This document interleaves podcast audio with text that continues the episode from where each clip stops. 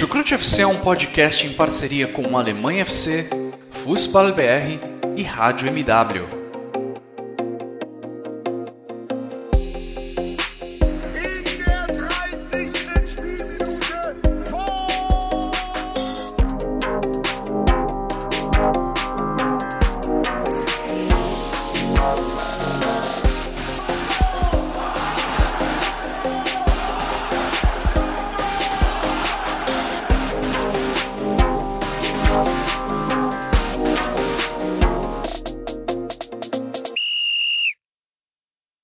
Todos que acompanham futebol alemão, sejam muito bem-vindos a mais uma edição do Chucrute FC.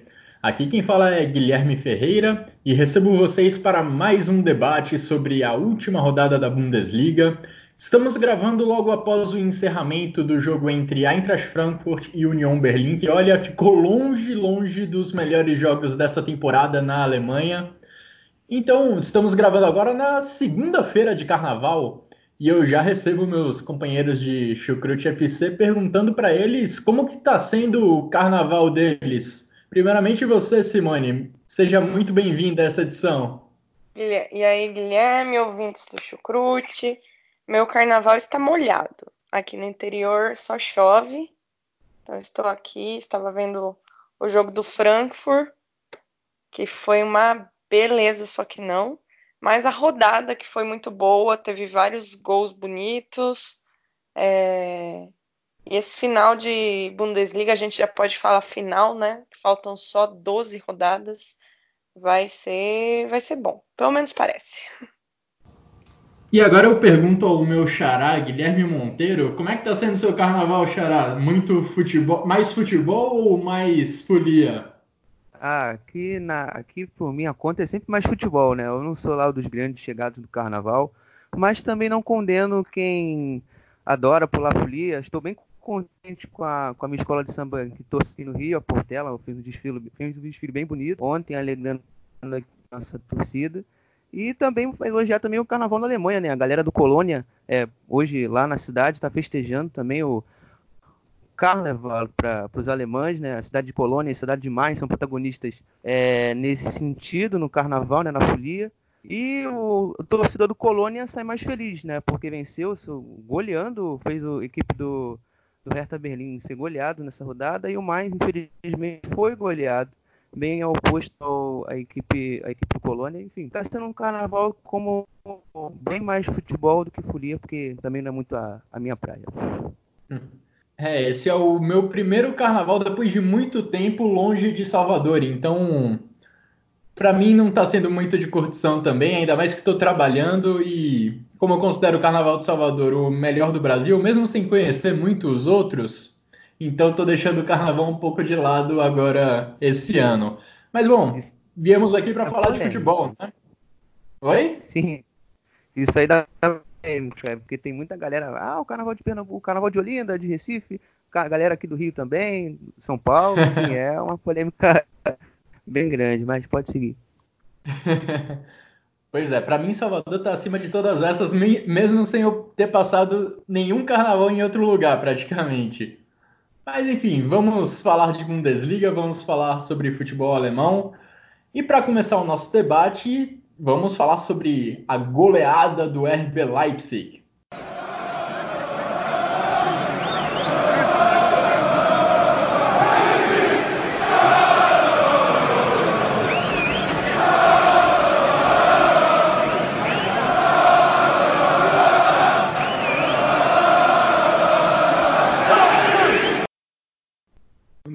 Goleada do RB Leipzig, completando uma semana espetacular para a equipe do treinador Julian Nagelsmann. Depois de vencer o Tottenham fora de casa pela UEFA Champions League, o Leipzig foi até Gelsenkirchen e atropelou a equipe do Schalke 04, venceu por 5 a 0 com uma grande atuação de Christopher Nkunku. Guilherme, você acompanhou esse jogo. Queria saber qual foi o detalhe que mais chamou sua atenção, qual foi o principal destaque da partida? Foi realmente o Incunco? O Incunco foi ali um dos caras, um dos personagens, né? Um dos intérpretes ali que compõem o carro de som que fez chover em Gelsenkirchen lá na, equipe do Leipzig, fazendo essa comparação com o Carnaval. Enfim, foi o mestre ali daquele meio campo, tendo muita liberdade no campo, já que o, a equipe do Schalke gostava de subir bastante a sua linha de marcação, deixando os espaços nas costas. Então foi muito tranquilo né, para o Leimer conectar os setores e acabar acionando o Cucu, o Werner, que tinham muita liberdade dentro do campo e fizeram realmente chover lá em Gelsenkirchen. Simplesmente foram os melhores, os protagonistas do Leipzig é, em campo contra a equipe do, do Schalke. O Schalke sempre fica devendo, né, recentemente, quando vem enfrentado né, sofrendo contra o Bayern, sofrendo contra o Leipzig, ainda não pôde enfrentar o Borussia Dortmund. A última equipe que realmente o, o Schalke competiu da turma de cima foi o Gladbach, até porque uh, o Gladbach tem muitos, tinha muitos problemas é, de lesões à época, isso também acabou afetando bastante.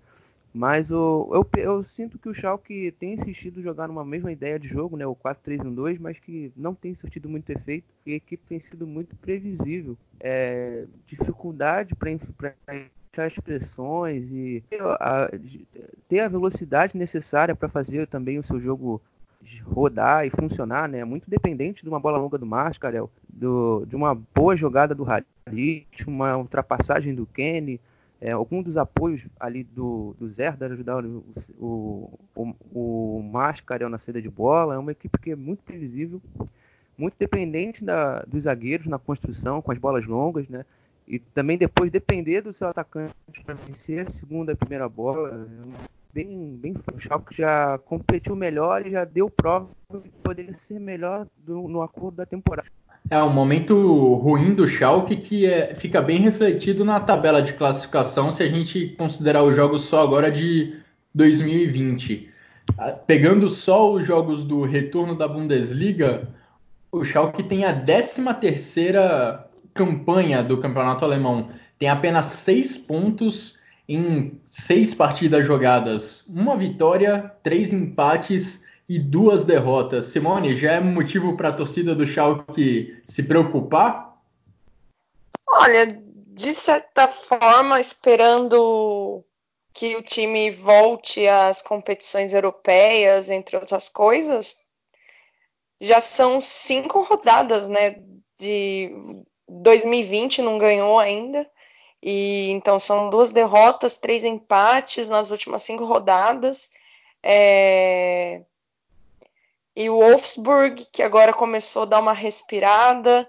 Então, é uma Bundes... essa é uma temporada que pequenos tropeços é, tem sempre alguém no calcanhar. É, é, a questão é que o pessoal lá do meio da tabela tá meio também resultados irregulares, então isso pode bagunçar bem.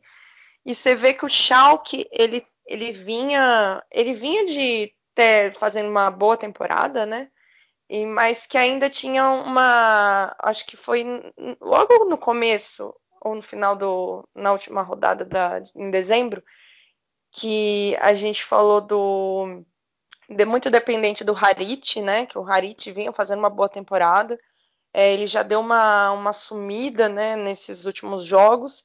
E a contratação a do Gregoriti, que parecia que é, que nem a gente falou, era um primeiro jogo, ele foi muito bem no primeiro jogo, mas que tudo era questão de tempo, né? Então o Schalke tá tendo muita dificuldade em ter um cara lá na frente, mas também o time todo em si, né? É, eu acho que o David Wagner tá tendo dificuldades aí. E, e esse início de 2020 é preocupante, porque o Wolfsburg mesmo voltou esse 2020, já tá com duas vitórias, um empate, três vitórias, um empate, não quer dizer, um pequeno tropeço são dois pontos. Então, para quem quer voltar a competições europeias, é, já dá para se preocupar um pouco. E no caso eu... do Leipzig, pode falar. Não, era só destacar aqui no, no Leipzig que eu fiquei muito mais focado no Schalke, até, até perdoe-me, é, fugindo até do centro da pergunta, eu acho que o mérito do Leipzig nesse jogo foi saber minimizar os efeitos das bolas que o Mascarel recebia. Né? O Mascarel sempre encurralado por dois marcadores, até pela, até pela pressão alta que o, que o Leipzig fazia. É, e você acabava minimizando, né, como eu disse anteriormente, os efeitos que essas bolas longas do Mascarel tinham. Porque ele é o cara ali da saída de bola que direcionava o corredor. Ele sempre buscava, mas o Kane também vivia uma tarde péssima. Acho que pior é a atuação dele com a camisa do Schalke. Isso dificultou bastante também o Schalke ter volume ofensivo. Então, só elogiar isso também, a, a questão da, da, eficácia da pressão alta encurralando o, o Mascarel no, na partida e, e, dificultando as ações ofensivas do Schalke. Pode seguir, Simone. Perdão, até. Não, tranquilo. Eu ia falar sobre o Leipzig, né? Que o Leipzig vinha de uma de uma série de resultados, né? Derrotas, empates. Agora são duas vitórias. E assim, é, é uma vitória boa, né? Para até tentar é, puxar mais o time, né? Ainda que o, o Schalke seja um time regular, mas é o Schalke. E, e que nem você a pergunta que você fez pro Guilherme do Incucu, né? Eu não, eu, não, eu não vi o jogo, só vi os highlights, mas assim, se ele não foi o nome do jogo, ele foi um dos, porque o cara deu quatro assistências. Ele já é o terceiro maior é, jogador com assistências na Bundesliga, né, só ficando atrás do Miller, do Thomas Miller e do, do Sancho. Então, assim, são. E ele vem, né, de, de uma boa temporada de, dos últimos jogos. É, numa, numa crescente muito grande, assim, e ele tem 22. A gente fala tanto do, né, do Sancho com 18, agora do Haaland com 19. O Incocu tem 22 anos, né? A Bundesliga tem isso de ter jogadores muito jovens, mas que com muito talento e conseguem jogar é, facilmente, né? Então, assim, não dá para dizer como o Leipzig vai responder, o Incocu vai responder agora no resto da temporada, porque eu acho que agora tem a fase que voltas, é, voltou, né? Os jogos das ligas europeias, então tudo isso vai medir como vai seguir a Bundesliga no restante. É, o Incunco teve uma partida muito destacada, como falou a Simone, com quatro assistências, e a gente viu muito ele nessa partida contra o Schalke fazendo uma das coisas que sabe melhor, né? Carregando a bola para ataque em velocidade, aproveitando o espaço que o Schalke deixava na defesa. O Schalke, como o Xará falou, tentava marcar lá na frente, tentava pressionar a saída de bola do Leipzig em alguns momentos, mas o Leipzig com tranquilidade conseguia escapar dessa, dessa armadilha e o Incunco algumas vezes era o responsável por carregar a bola até o ataque e distribuir os passes para Timo Werner, para Patrick Schick, e foram dos pés do Incunco que saíram quatro passes decisivos, quatro assistências. E é interessante a gente ver como essa equipe do Julian Nagelsmann, ela consegue te atacar, ela consegue te machucar de diferentes formas.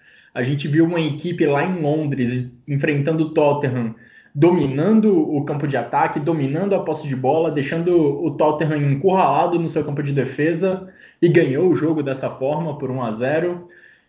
E contra o Schalke 04, pela Bundesliga, a equipe atuou, venceu seu adversário e atuou de uma maneira diferente, esperando um pouco mais e aproveitando os contra-ataques, aproveitando o espaço deixado pela equipe do Schalke 04. Claro que não é sempre que a equipe do Leipzig vai conseguir aproveitar bem ou os contra-ataques ou dominar o adversário no campo de ataque e assim criar seus gols.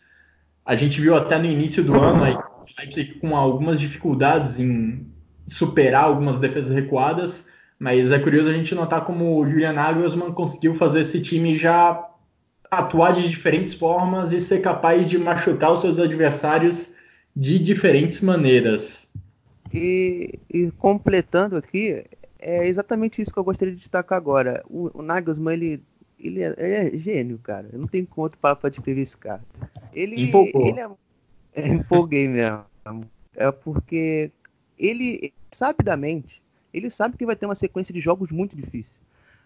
Mesmo por questão física, porque ele entende e compreende muito bem essa ideia, é porque ele impõe é, que se ele jogar em pressão alta o tempo todo, fisicamente a sua equipe não vai aguentar. Por isso que nesses últimos jogos ele tem preconizado o adversário com a bola e focar em tirar os espaços do adversário. Ou seja, no jogo contra o Werder Bremen a gente viu muito isso, né? Ele priorizou a bola para o Bremen para ele poder aproveitar o espaço, sabendo que na terça teria jogo, quarta, perdão, tinha jogo pela UCL. Depois ter jogo de novo, depois Agora tem uma sequência, não tem jogo no meio de semana, mas daqui a duas semanas já tem. Tem jogo contra, não sei se é contra o Bayern pela Copa da Alemanha, me confirmem aí, por favor. É, enfim, ele sabe, ele sabe também dosar o ritmo da equipe. Então, ele até por isso ele tem mudado um pouco a, a estratégia dele de jogo na Bundesliga, visando preparar a equipe e deixar a equipe fresca para a sequência grande que vai ter. É, e dentro do jogo, eu também tenho que destacar a boa utilização Chico, né? Para o jogo direto, ele aparecendo bem para os apoios e fazendo bom uso, né? Da, você fazia meio que um ataque assimétrico, ou seja, você concentrava uma quantidade maior de jogadores no setor da bola, deixando o outro lado, o lado oposto, é, com menos jogadores, mais, mais privilegiado para atacar o espaço. E foi muito constante, até o primeiro gol a prova disso. A jogada se constrói toda pela esquerda, e ela termina num chute na direita dos Abitzer, ou seja, explorando o lado oposto do início da jogada. Marcação, ele vai lá e finaliza, faz um golaço.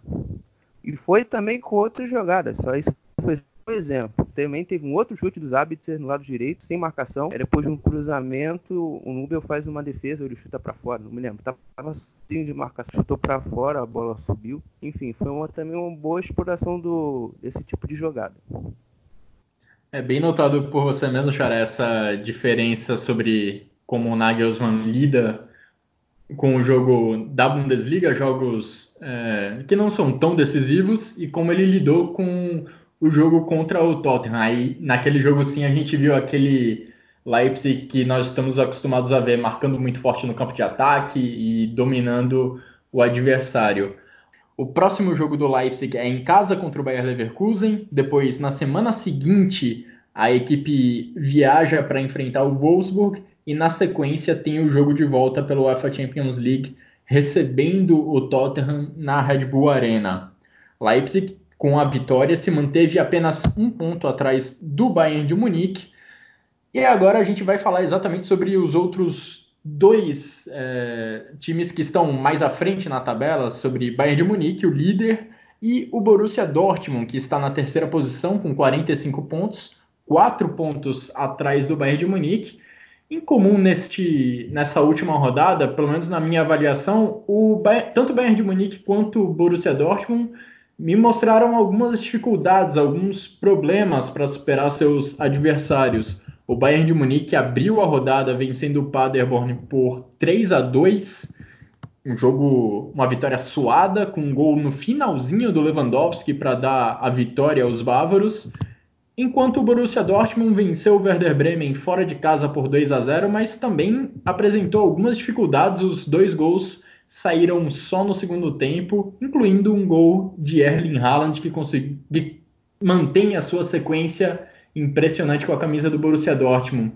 É, vocês também tiveram essa, essa sensação de que as equipes tiveram um pouco mais de dificuldades do que o normal nesse último final de semana? Concordo com você, Guilherme, é, e acho que é pontos assim. No caso do Bayern, é, eu vejo esse Bayern, ele, eu não é o melhor Bayern dos últimos tempos, mas ainda é, esse Bayern é melhor do que os times, todos os outros times da Bundesliga. Mas eu acho que o grande ponto nesse jogo também foi o Paderborn, que o pobre Paderborn, que a gente já bateu várias vezes, mas também a gente já enalteceu em vários momentos. Como, apesar das dificuldades técnicas do time, ele é um time que tem garra, que ele tem vontade, ele é um time que não, ele não, para, não parou de correr um minuto. E o Bayern fazia gol, eles empatavam, o Bayern fazia gol, eles empatavam. E assim, e eles foram, seguraram muito bem até o final, quase conseguiram levar o um empate, mas é aquilo, né? O Bayern tem o Lewandowski que você pôs a bola no pé dele, sei lá, ele vira uma cambalhota e faz um gol, então é, é complicado quando, quando você tem esses jogadores é, esses jogadores tão pontuais que você pode contar com ele no momento de pressão, é, esses times é, fica aquela coisa, né? Que esses times menores, mesmo com toda a garra, é, é muito difícil segurar, né? Então acho que assim, é, o Bayern eu vejo ainda que ele tem tá tendo um certo problema. Eu não sei, eu não consigo ver se é de criatividade ou se é falta dessa bola chegar eu não consigo saber exatamente, mas é, eu vejo um, um Bayern um pouco mais retraído em algum sentido de jogo, né? Mas ainda assim é um Bayern que está em primeiro e que tem tudo para para eu mantenho o meu palpite que o Bayern vai ser campeão, então, mas eu espero ainda que alguma coisa aconteça. Mas fica a menção ao Paderborn, que fez um, um jogo muito aguerrido, né? E, e, e deu trabalho pro Bayern. E no jogo em Bremen, né? Bremen e Dortmund, acho que é, eu não sei, eu acho que também é alguns pro, é, problemas do Borussia Dortmund, né? Que às vezes é, perde em criatividade no meio de campo, o Favre às vezes muda certos jogadores de posição e, e não sei, às vezes ele quer, quer mexer nas pecinhas quando tá funcionando e aquilo não dá certo. Eu acho que um dos grandes pontos que mudou com a chegada até do Henrique até o momento é a proteção da zaga e também a mudança dos zagueiros, né? O, o Akanji saiu já faz acho dois jogos que ele tá fora e, e ele estava sendo uma peça um pouco é, complicada, né? Ele vem, ele vem mal. Então acho que a defesa do Dortmund, pelo menos até o momento, conseguiu, tá conseguindo, né? Conseguiu é muito forte. E, e no primeiro tempo foi um primeiro tempo muito parado, estático, sem muitas oportunidades. E aquela coisa, né? O, e o Bremen é sempre um time no é, uma pedra no sapato do Borussia Dortmund, né? Porque o time do Bremen em si é, ele é pontual em certos jogadores. É um time que está muito frágil, é, ele não tem uma identidade, ele não tem uma característica. É, é um time que parece que já está cada vez mais inerte, né? Então acho que nesse, nesse jogo foi uma questão mais do Dortmund apático e talvez psicológico do que um Bremen que tenha, ainda que tenha certos momentos que ele chegou, é, foi mais uma questão do Dortmund do que do próprio Bremen. Eu vou, eu vou seguir na linha ali do, do Xará. Eu acho que eles poderiam entregar mais. Mas também a gente também tem que colocar a questão do calendário. O calendário agora imprensa um pouco mais você, é, te sufoca e você também às vezes não vai conseguir produzir aquilo que a gente viu algumas rodadas atrás. É, no jogo do, do Bayern, eu achei o Bayern que apesar dos gols do Paderborn, eu sempre vi um Bayern que ia, ia, numa linha ali que não ia perder aquele jogo, porque a gente sabia em qualquer momento que o Paderborn ia deixar o espaço e, e alguém ia atacar o espaço e ia fazer o gol. É, eu gostei muito do, do, do Bayern o segundo tempo. O primeiro foi bom também, mas faltou o, acertar, seu, acertar o passe final, coisa que no segundo não. É, o, o Gnabry teve uma situação no segundo tempo muito boa, assim como o Thomas Miller e o Coman, que deitaram e rolaram pelo lado esquerdo, né, já que o Paderborn perdeu lateral improvisado também, porque o Gerrit Holtmann é um meia de origem, estava jogando na lateral, joga bem melhor que o Jamilo Collins, por sinal.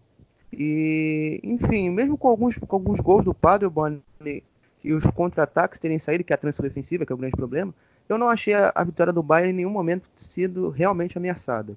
Já por parte do Borussia, é, eu achei o primeiro tempo do Bremen muito bom. É, o Bremen conseguiu limitar as ações do, do, do Borussia no lado do campo, que é o principal foco do Borussia, é, pressionou bem, limitou bem os espaços, não fez com que a circulação de bola do, do Borussia fosse eficiente. O Borussia tocava vários passes horizontais, tentando fazer com que algum deles, de forma mais rápida, quebrasse ou desestabilizasse o movimento da linha defensiva. Só que foi improdutivo. Já no segundo, não. É, eu acho que a, a, intensidade que o Borussia deu um pouco maior de, de, rotação. Não sei se também tomou uma prensa do Flávio no intervalo. E acabou aos pouquinhos acertando os passes. Né? O Witzel entrou mais no jogo, o Witzel foi mais participativo. E eu cobro muito disso dele, porque nesse momento, sem o Brandt, ele é o cara que vai ter que ajudar a desequilibrar. Porque ele é o cara que vai ali na de bola, vai direcionar um corredor. É um cara que uma triangulação vai ter que aparecer um pouco mais para ajudar e ficar ali na base da jogada e trabalhar os passes curtos ali E, e claro, né, o Haaland fez a total diferença ali com os apoios, muito bem, está melhorando nesse sentido. Crítica minha desde o jogo do Leverkusen que ele não vinha bem, no PSG já foi um bom e ontem no jogo contra o Bremen já foi um outro bom fator. É, eu acho que vai muito disso, né? Eu acho que o calendário também está prejudicado o bom rendimento dessas duas equipes pela intensidade de jogo que terão pela frente e decisivos além do mais. É, o Xará acho que matou matou a charada no jogo em relação ao jogo do Borussia Dortmund e Werder Bremen. O Xará matou a charada, ficou ótimo, né? Mas enfim, eu também vi o Werder Bremen marcando muito forte, marcando muito bem a equipe do Borussia Dortmund no primeiro tempo, sem dar muitos espaços nos lados do campo. Você via quando o Hakimi de um lado, quando o Guerreiro do outro recebia a bola, já chegava logo um defensor do Werder Bremen para fechar totalmente os espaços e não dar tempo dos jogadores do Borussia Dortmund pensarem na melhor opção de passe.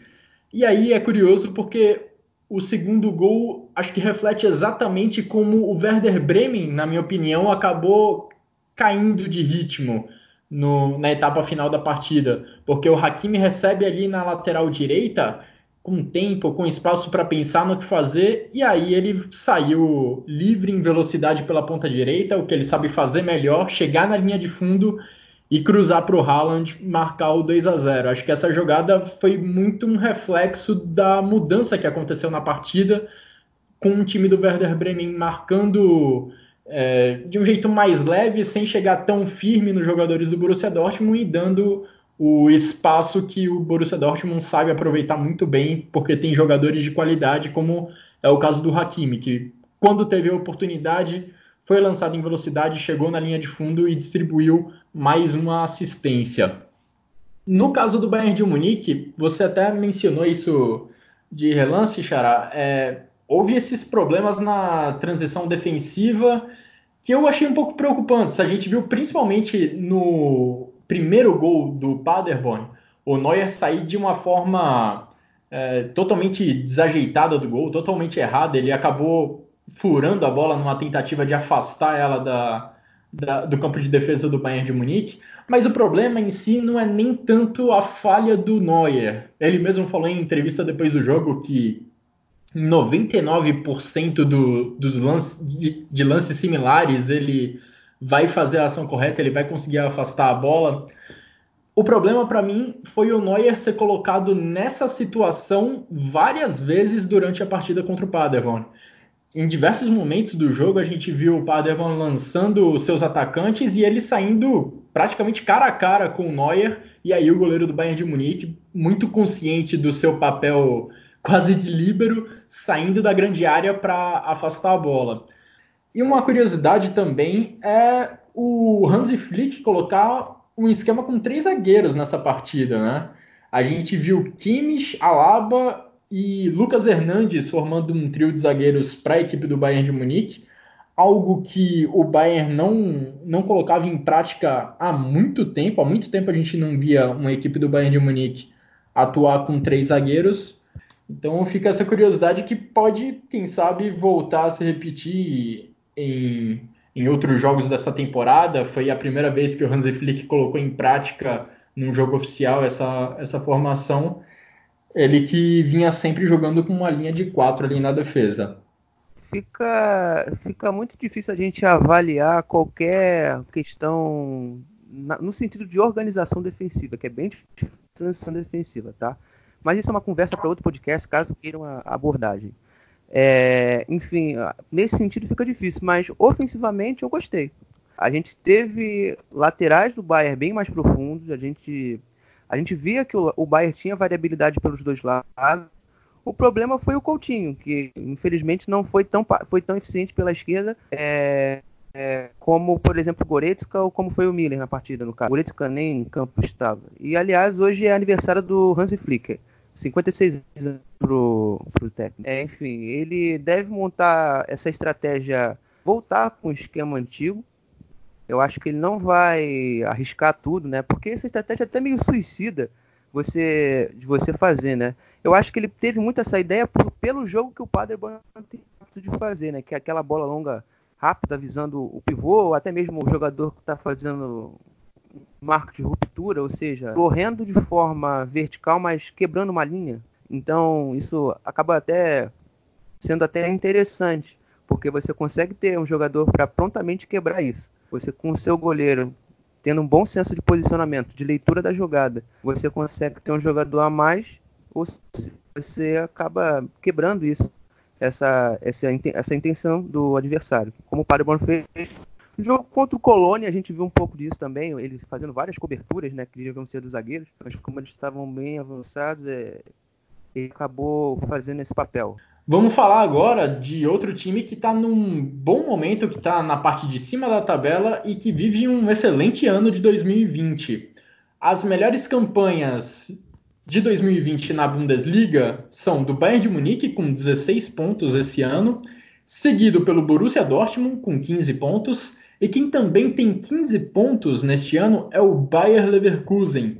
A equipe de Peter Boss só perdeu um jogo neste ano venceu todos os outros, tanto pela Copa da Alemanha como pela Europa League, e fez mais uma vítima jogando em casa neste final de semana. O Augsburg visitou a Bahia Arena e saiu derrotado por 2 a 0.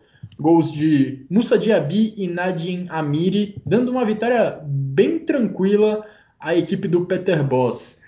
O problema para o torcedor do Bayer Leverkusen chegou nessa segunda-feira, porque Kevin Voland, que havia saído de campo contundido na partida contra o Porto, no jogo de ida pela Europa League, é, acabou sendo diagnosticado com uma ruptura de ligamento no tornozelo e deve desfalcar o Bayer Leverkusen pelo restante da temporada. Vai passar por uma cirurgia e vai ficar mais ou menos três meses fora, esse é o prazo de recuperação para essa contusão, segundo o próprio Bayer Leverkusen. Fica aí um misto de, de emoções para o Bayer Leverkusen, né? Um ótimo momento vivido, vivido, na Bundesliga e na temporada como um todo, com uma boa sequência de, de vitórias, mas agora o desfalque de um de seus principais jogadores do meio para frente, o Kevin Volland é uma perda gigante pro pro Bayer Leverkusen e o Voland que vinha fazendo uma, uma ótima temporada. Eu acho que é, acho que desde o início da temporada, eu e o Jonathan principalmente, a gente vem fazendo propaganda pro Voland ter mais oportunidades na seleção alemã, né? O Joachim, o Joachim Löw não é muito chama ele, mas às vezes, né, não é muito fã do Voland. O Voland vinha fazendo uma boa temporada junto com o Leverkusen, né? O Leverkusen tem aqueles momentos dele de irregulares, né? Mas começou em 2020 muito bem, como, como você disse, Guilherme. É uma, uma derrota e três vitórias, sendo uma vitória de virada em cima do Borussia Dortmund, né? E o Leverkusen que agora já tá na cola do Borussia Mönchengladbach, né? Tá empatado em pontos, perde em saldo de gols, né? Mas está em quinto e, e, ele entrou agora literal, é, oficialmente mesmo, forte, de maneira forte, na briga por uma vaga na, na Champions League, né? Eu acho que o Schalke com 36 já talvez, né? Mas eu acho que já é um pouco mais uma briga mais para a Liga Europa. Mas o Leverkusen está aí na briga pela Champions League. E o Leverkusen fez um, uma, mais uma bela partida né, contra o Augsburg.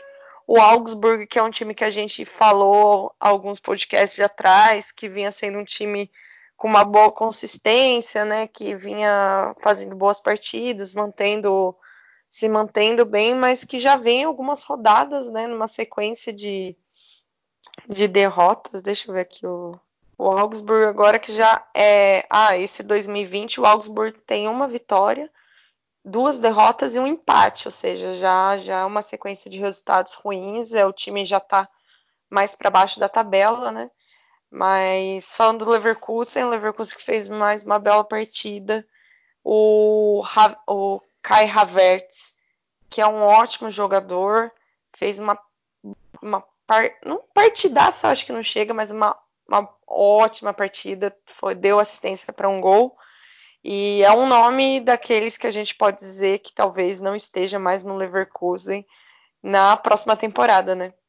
E, e a próxima rodada pela Bundesliga já é um jogo lá dos times de cima, né? O Leverkusen vai a Leipzig, vai ser o jogo do domingo, então vamos ver como o time já vai se comportar sem o Kevin Volland. É, o calendário já ficando apertado para a equipe do Bayern Leverkusen também, que tem o jogo de volta pela Europa League na quinta-feira contra o Porto.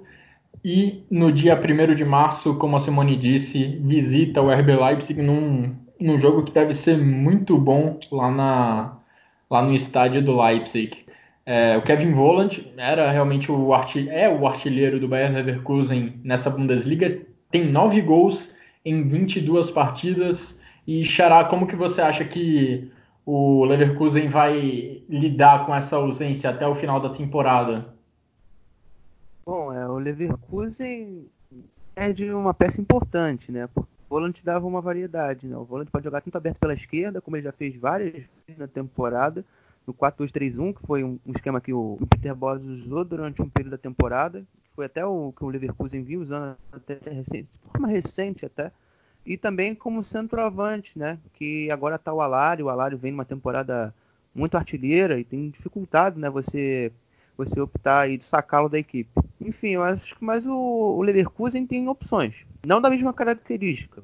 O, o Folland é um jogador de mais imposição física, mas ele não é tão lento como, apesar do, do corpo, assim, se você olhar, assim, ele não é tão lento como o corpo dele passa essa impressão. É um jogador que sabe conduzir bem em velocidade, não, não é driblador, óbvio, mas é um jogador que, pela imposição física e pela capacidade de conduzir em velocidade, é um jogador de uma boa, de uma boa, de uma boa opção para a equipe.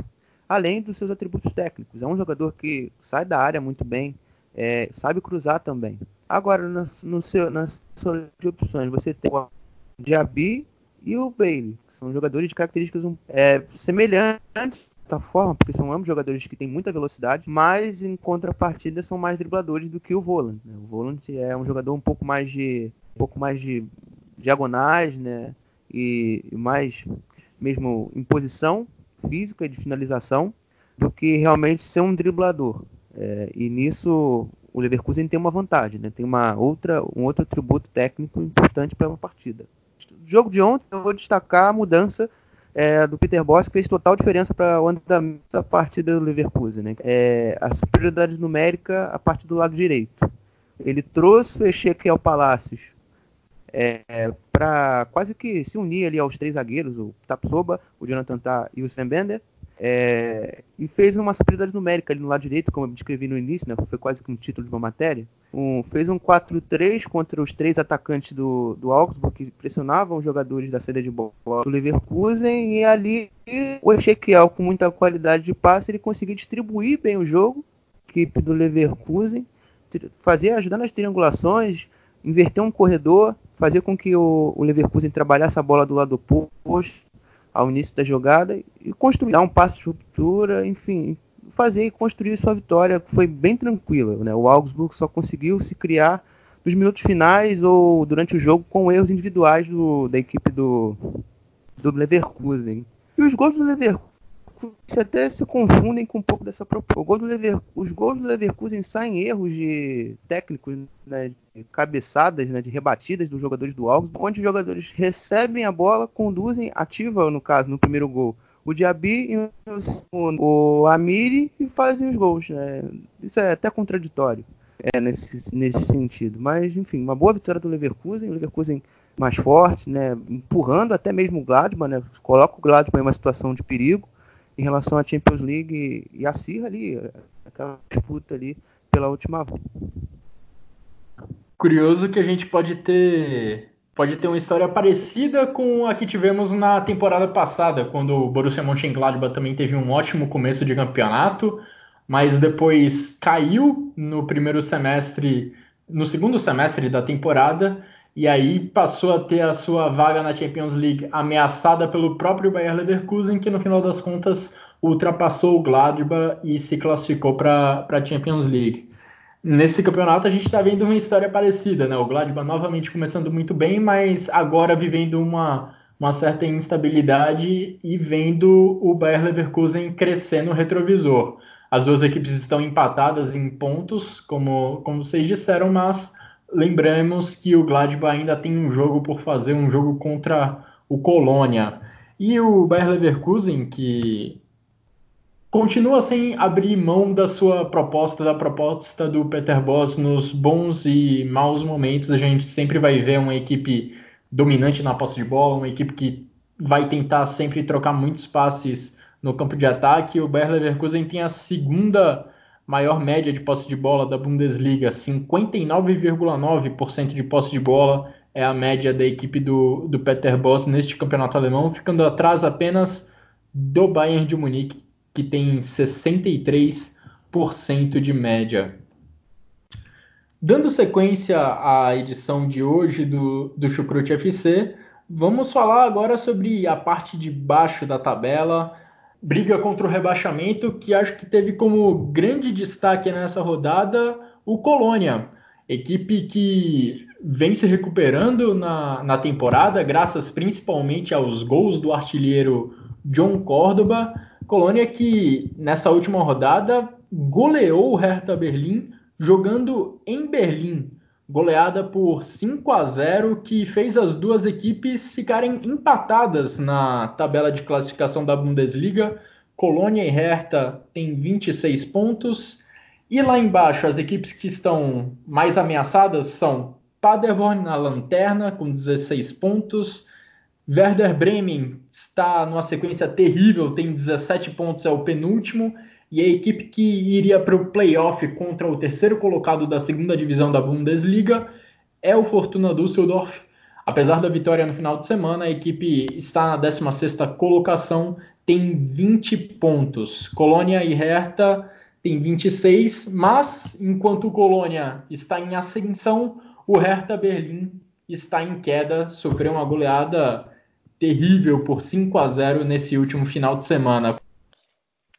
É, o Colônia, que é engraçado ver a ascensão do Colônia né, nas últimas rodadas e a queda do Bremen, né? O Colônia que conseguiu sair de míseros 12 pontos e agora está em 13 terceiro. Passou o próprio Hertha Berlim, eles estão empatados, mas devido a saldo de gols, passa o Hertha Berlim. E o Bremen, que tá assim, quase empatado com o Paderborn. O Paderborn, que é o time que é, tem apenas quatro vitórias. E essas quatro vitórias, a última foi há quatro rodadas e a antepenúltima há várias rodadas atrás. É um time que tem vitórias muito pontuais. E o Bremen simplesmente vem numa queda livre, assim, são cinco derrotas nos últimos jogos. É, é, eu até fui pesquisar qual foi a última vez que o Bremen te, ficou entre os cinco primeiros na Bundesliga, e isso foi em 2009, 2010, quando ficou em terceiro lugar. Foi a última vez que ele conseguiu se classificar para uma competição europeia. Desde então, o Bremen repete temporadas entre oitavo e décimo quarto lugar. Então, parece dar sinais de que essa temporada ele está realmente namorando a Bundesliga 2 depois de anos de temporadas meia boca, né? E o Colônia, o Colônia que começou mal, perdendo, tá conseguindo se recuperar, né? Depois da troca de técnico, tá perde um jogo ou outro ali, né? Até porque é um time com deficiências, mas é um time que, que pelo menos tem mostrado que vai conseguir ficar naquele meião lá da Bundesliga. Não vou nem para cima nem para baixo. Já o Hertha, o Hertha vem de uma crise, meus amigos, que olha, depois da, sa a, a, da, da saída do primeiro treinador, que agora eu nem lembro o nome, a chegada do Klinsmann, eu nunca fui uma pessoa defensora do Klinsmann, aliás, eu sempre achei o Klinsmann muito nome, pouco pouco futebol como, né, como treinador, pouca, pouca estratégica, pouco conhecimento nesse campo.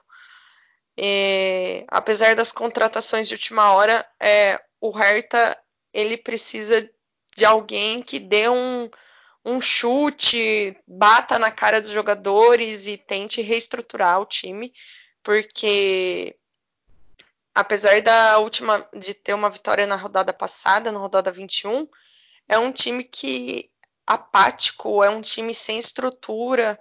Então eu não vejo esse Hertha, eu vejo esse Hertha brigando, talvez não caia, né, até porque tem gente pior, mas eu vejo esse Hertha brigando fortemente para não cair, né? Ele, ele dá sinais em tudo, em campo, fora de campo, que está realmente perdido essa temporada.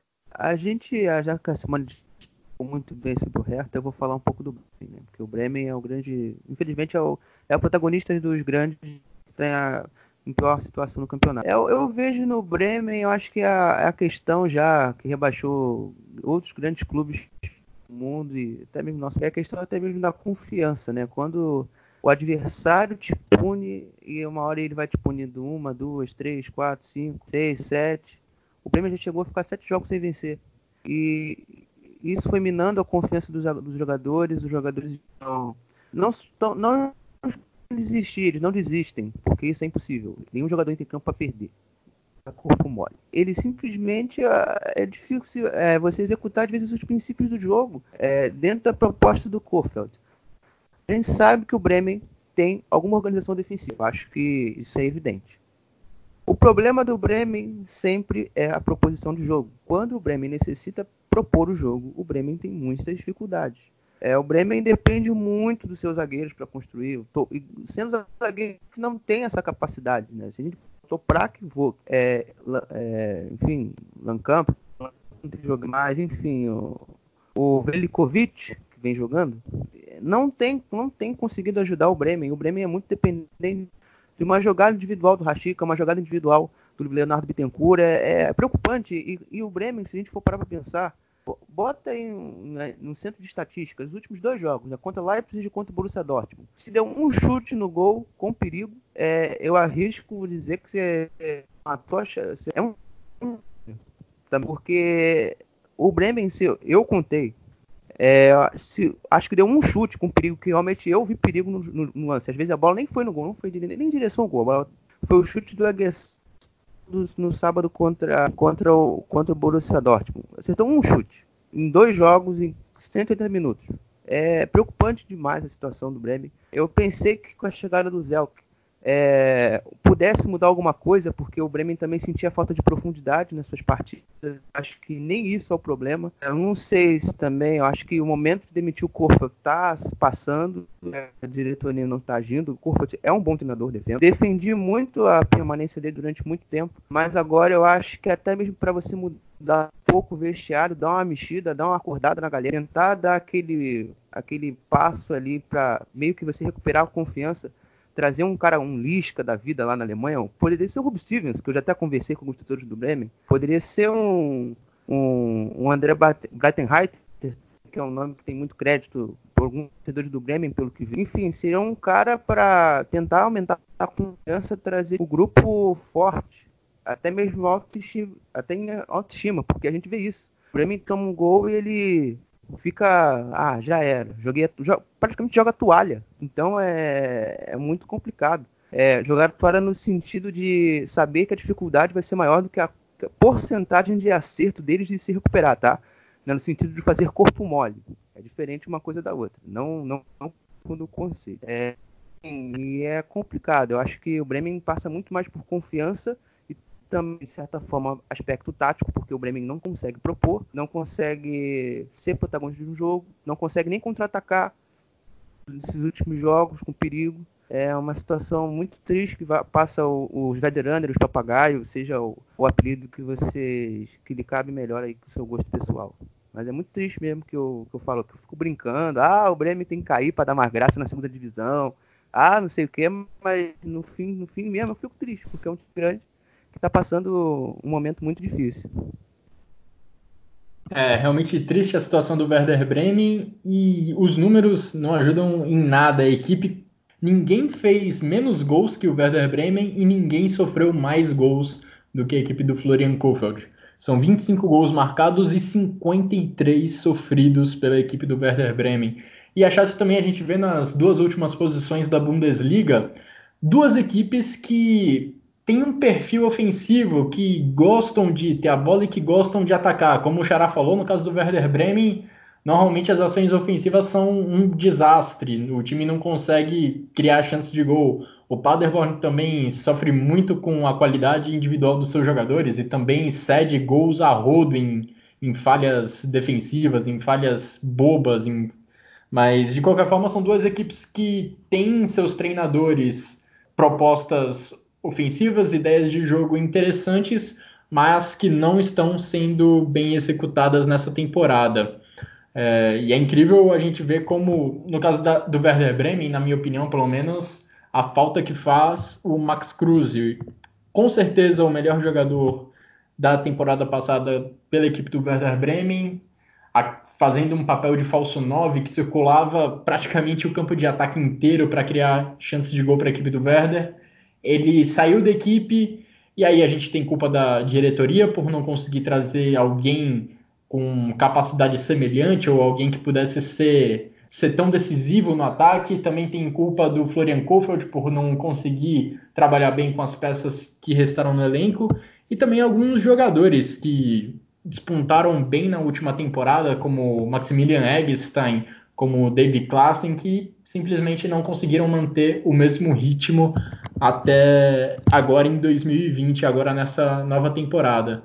Então, Stephen Baumgart no Paderborn e o Florian Kofeld tem ainda muito trabalho para tentar livrar suas equipes da segunda divisão. Só complementando um pouco sobre o Bremen, eu acho que também vai numa linha um pouco mais de, de liderança, né? O Bremen falta uma liderança no campo que chame a vamos, vamos, vamos recuperar, vamos para cima, dependente do gol, vamos, vamos, vamos para cima, vamos, é meio que puxa essa equipe para frente, né? Deu uma aura um pouco diferente. É, e a questão do jogo mesmo, atualmente também não conta com muitas opções. Para você ter um pouco de criação, né? o Bremen sofre realmente desse cara que circula por todo o campo e ajude a ligar todos os setores e todas as áreas do campo. Quem fazia muito bem isso era, era o Cruz, como você bem destacou, Xará. O, o Osako não é esse jogador, apesar de ter, ser, bem, ser bastante móvel. Não é esse cara. Um que poderia ajudar um pouco mais é o Kevin Morvald, só que ele está machucado. E o Bremen também outro problema gigante é as lesões. O Bremen é uma equipe que está com um time inteiro lesionado, praticamente a Bundesliga inteira. E a diretoria não focou em trazer peças para melhorar esse aspecto. É um erro completo, desde de cima até e que reflete no campo. E quem sofre é o torcedor, né? Infelizmente, ele que paga o pato ver essa equipe jogando de forma patética e até agora indo para a segunda divisão. Infelizmente. Bom, chegamos na reta final da edição de hoje do podcast do Chucrute FC. Vamos trazer com mais, com mais detalhes alguns resultados que não, de jogos que não comentamos a fundo nessa edição. Primeiramente, o Borussia Mönchengladbach, que recebeu o Hoffenheim e empatou em 1 a 1. O Borussia Mönchengladbach saiu na frente com o gol do Matthias Ginter, Aí no segundo tempo, o Alassane Plea desperdiçou um pênalti e esse erro provou ser muito, ser muito caro no final da partida, porque o Hoffenheim empatou com um gol do brasileiro Lucas Ribeiro, brasileiro zagueiro ex-Vitória, que fez seu primeiro jogo com a camisa do Hoffenheim na Bundesliga. Em lance de bola parada, o Lucas Ribeiro empatou, fez um gol de cabeça os dois gols, na verdade, saíram em lance de bola parada, os dois gols de zagueiros. Borussia Mönchengladbach acabou empatando com o Hoffenheim e acabou se distanciando um pouco dos líderes do campeonato. O Gladbach agora está seis pontos atrás do Bayern de Munique, mas tem um jogo a menos contra o Colônia, a partida que precisou ser adiada é, recentemente. O outro jogo que tivemos nessa rodada foi Freiburg e Fortuna Düsseldorf. A equipe do Freiburg recebeu, foi o, o mandante nesse jogo e acabou perdendo por 2 a 0. O primeiro gol foi de André Hoffmann no primeiro tempo e Eric Tome dobrou a vantagem, deu números finais à partida na segunda etapa. Neste domingo nós também tivemos a expressiva goleada do Wolfsburg para cima do Mainz, 4 a 0 para a equipe do Wolfsburg que jogou em casa. Tivemos dois gols de Renato Steffen, um gol de Yannick Gerhardt e outro de Joseph, Josip Brekalo foram os autores dos gols da equipe do Wolfsburg, vitória importante da equipe do Oliver Glasner. E fechando a rodada, nesta segunda-feira, tivemos um joguinho bem ruim lá na Commerzbank Arena. O Eintracht Frankfurt recebeu o Union Berlin e foi derrotado por 2 a 1. A equipe do Union Berlin chegou a abrir 2 a 0, o Eintracht Frankfurt diminuiu o placar, mas não teve muitas forças para para virar ou para empatar a partida. Um jogo que teve dois gols contra. O primeiro gol da partida foi marcado pelo Sebastian Anderson, peça importantíssima dessa equipe do União Berlim. Depois o Indica, Evan Indica, marcou gol contra, gol a favor da equipe do União Berlim. E depois o Eintracht Frankfurt diminuiu o placar com um gol contra de Florian Rubner. Amigos, Xará, Simone, algo a destacar dessas partidas? Para mim é do Wolfsburg pela, pela melhor atuação que eu vi do Wolfsburg na temporada. Eu acho que foi uma atuação muito correta, equipe com muita variabilidade de jogadas, defensivamente bem na maioria dos momentos, salvo na bola parada, que teve algumas dificuldades, mas uma situação muito segura da equipe do Oliver Glasner. Maravilha. Então, vamos passando agora para a reta final do nosso podcast, para as últimas informações que trazemos para você. Começando pela segunda divisão da Bundesliga, Xará, quais foram os principais resultados que tivemos neste último final de semana?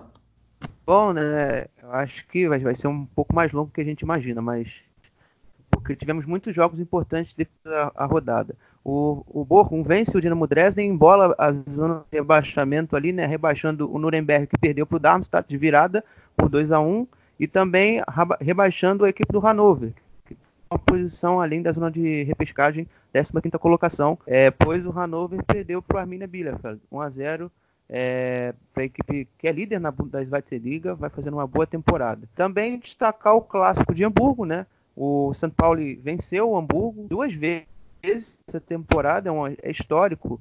É, a equipe do, do São Paulo não estava vencendo a equipe do Hamburgo desde 2011 no, Volks, no Stadium e conseguiu sua primeira vitória em casa, né, no Milan Tourist Stadium, é, desde 1960, que tinha sido a última vitória da equipe do São Paulo. É, outros resultados também importantes é a vitória do Stuttgart em cima do Jan Regensburg, 2 a 0. A equipe do Heidenheim, que reacende a disputa pelo playoff, venceu fora de casa o Holstein Kiel, outro concorrente direto pela última vaga do, do, do playoff por 1 a 0 com um jogador a menos, já a se destacar. E é isso. É, uh, os outros resultados eu já passei, né? A vitória do Arminia em cima do Stuttgart. Ah, perdão, a vitória do Karlsruhe em cima do Zausen, que também é, ultrapassa o Stuttgart, o perdão, o Hannover e, o, e a equipe do Nuremberg afunda essas duas equipes e complica a, a situação deles na tabela. Também trazemos nessa edição do Chucrute os resultados da Frauen Bundesliga, Bundesliga feminina. O que tivemos de mais importante nesse final de semana, Simone?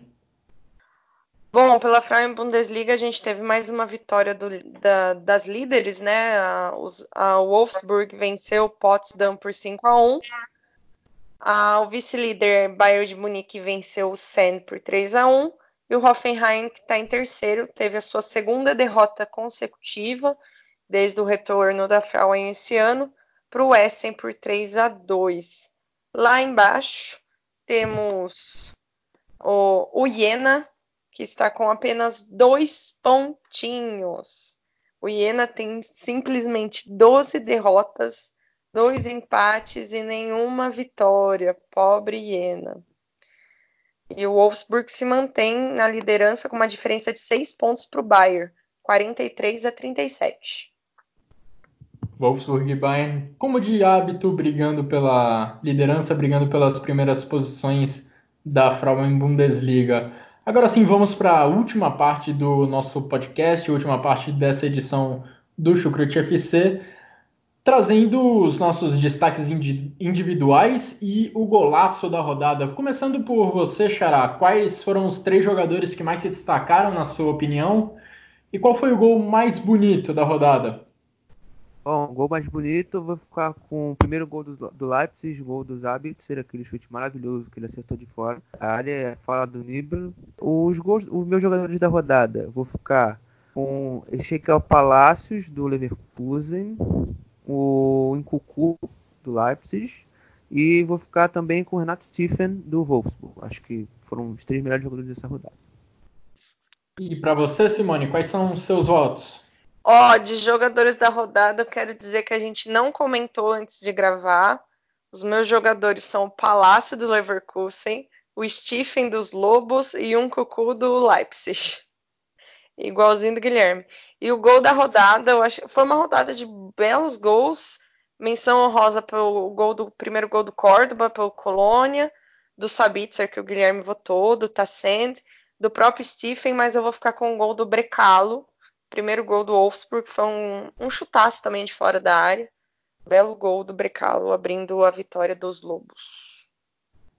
Olha, eu não voto no gol do Sabitzer porque, nossa, achei muito falha do Alexander Nubel e abrindo parêntese aqui, que dia trágico para o goleiro do, do Schalke, que falhou nesse gol, também falhou em outras é, saídas de bola tentando cortar um cruzamento. Atuação terrível do goleiro do, do Schalke nesse final de semana. Enfim, para mim, as principais atuações do final de semana foram de Nkunku, de John Córdoba e de Oliver Baumann, goleiro do, do Hoffenheim. E o gol da rodada para mim foi na cobrança de falta do Mark Uth, golaço do, do jogador do Colônia na goleada contra o Hertha Berlim. Bom, e assim nós fechamos a edição de hoje do Chucrute FC. Trouxemos para vocês o que de melhor aconteceu na última rodada da Bundesliga. Nós voltaremos em breve trazendo para vocês as principais informações sobre o futebol alemão. Agradeço a você, Xará, pela participação, agradeço a você também, Simone, por abrilhantarem este podcast e agradeço em especial a todos que nos acompanharam, a todos que acompanham o Chucrute FC. Muito obrigado pela audiência de todos e até a próxima. Um abraço!